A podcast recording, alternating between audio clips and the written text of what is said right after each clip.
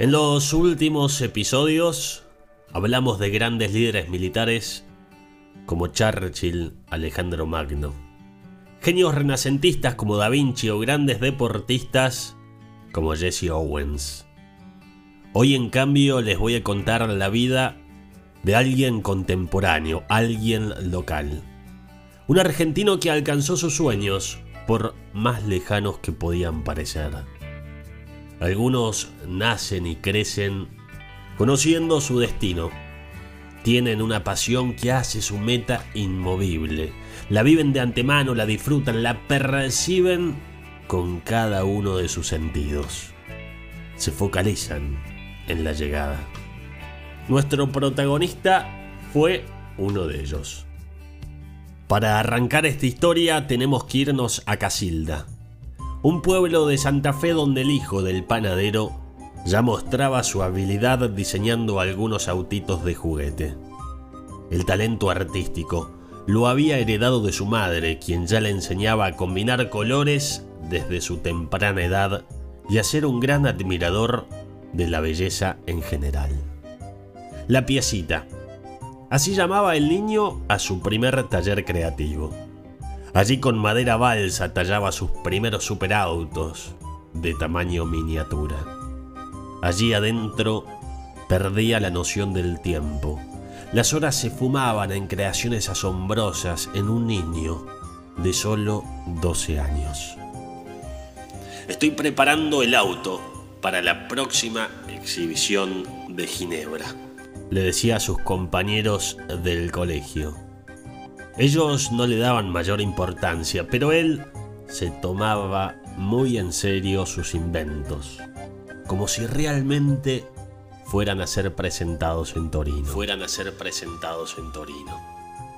Sus padres, cuando no lo veían dando vueltas por su casa, ya se imaginaban dónde se encontraría Horacio. Estaría en su piecita o en la tienda de Tito Spani, observándolo trabajar en alguno de sus proyectos navales o aeronáuticos. Tito le revelaba sus técnicas secretas que lograban piezas perfectas en una madera de excesiva fragilidad. Desde esa niñez, el pequeño Horacio ya admiraba a Juan Manuel Fangio, el famoso piloto argentino se convertía así en su mayor ídolo del automovilismo. Un día leyó en un libro a otro protagonista que ya hemos conocido en Merece ser contado, Leonardo da Vinci. El genio renacentista marcó a fuego su vida con la frase que derribaría cualquier prejuicio de Pagani. Arte y ciencia pueden caminar de la mano. De esta manera descubrió que sus dos pasiones podían complementarse. Se inscribió en la Universidad de Rosario para estudiar ingeniería, pero él no buscaba el título, sino que buscaba aprender aquellas herramientas que lo ayudaran a alcanzar su sueño. Ni bien terminó la secundaria, construyó su primer vehículo, juntando algunas piezas en desarmaderos y usando la carrocería de un buggy. Paralelamente, con la ayuda de amigos y de su padre, levantaron paredes, ventanas y le pusieron el techo a su primer taller. Él mismo tuvo que fabricar algunas de sus máquinas por falta de dinero. Como dice siempre en sus entrevistas, ahí le enseñé a mis manos a trabajar. No satisfecho con la creación de su primer auto, se aventuró en un nuevo desafío, crear un auto de carreras para la Fórmula 2. Esto le serviría de gran experiencia para futuros trabajos. El vehículo ganó el primer premio y gracias a esto conoció a Berta, el mejor técnico de Argentina. Mira Horacio, ese de ahí es mi tráiler. Lo que necesites de ahí, sácalo sin problema. Berta sería su gran mentor con el que aprendería muchas cosas. En una de las charlas que tenía con Berta, Horacio le comentó que su sueño era ir a trabajar a Modena, la capital de los vehículos de primera categoría. Tengo una idea. Voy a llamar a un gran amigo mío que seguro te pueda ayudar con eso, dijo Berta. No lo podía creer. Ahí estaba. Estaba su ídolo. El que había admirado en sus revistas y pósters ahora se encontraba justo al frente de él. Juan Manuel Fangio. El piloto miraba la carpeta con todos los trabajos del joven y le dijo, Mira, Horacio, te voy a ser muy sincero. Hice muchas cartas de presentación, pero esta, esta es la segunda vez que voy a hacer una de recomendación.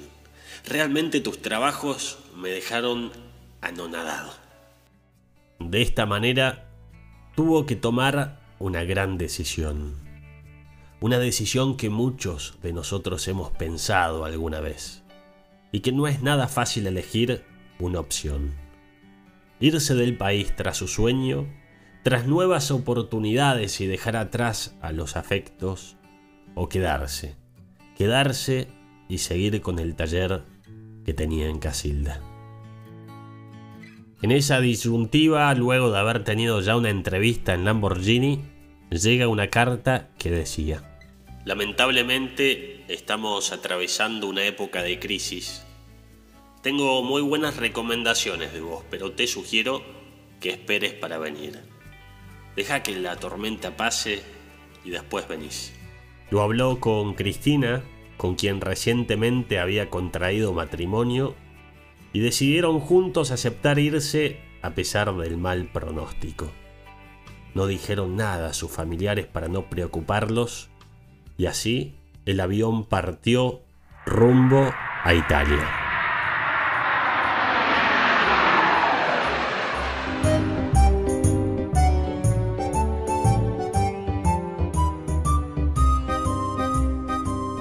Ni bien llegó al viejo continente, empezó a trabajar en un vivero, luego pasó a trabajar de soldador hasta que un día venció cualquier temor o vergüenza y fue hasta el Lamborghini para hablar con quien lo había entrevistado y le había recomendado quedarse en Argentina. ¿Qué haces acá? ¿Vos estás loco? Te avisé que no vinieras, esto está bastante feo. Mire, ingeniero, le dijo Pagani, póngame a barrer los pisos si quiere, pero le digo una cosa, hice miles de kilómetros solo para hacer el auto más lindo del mundo.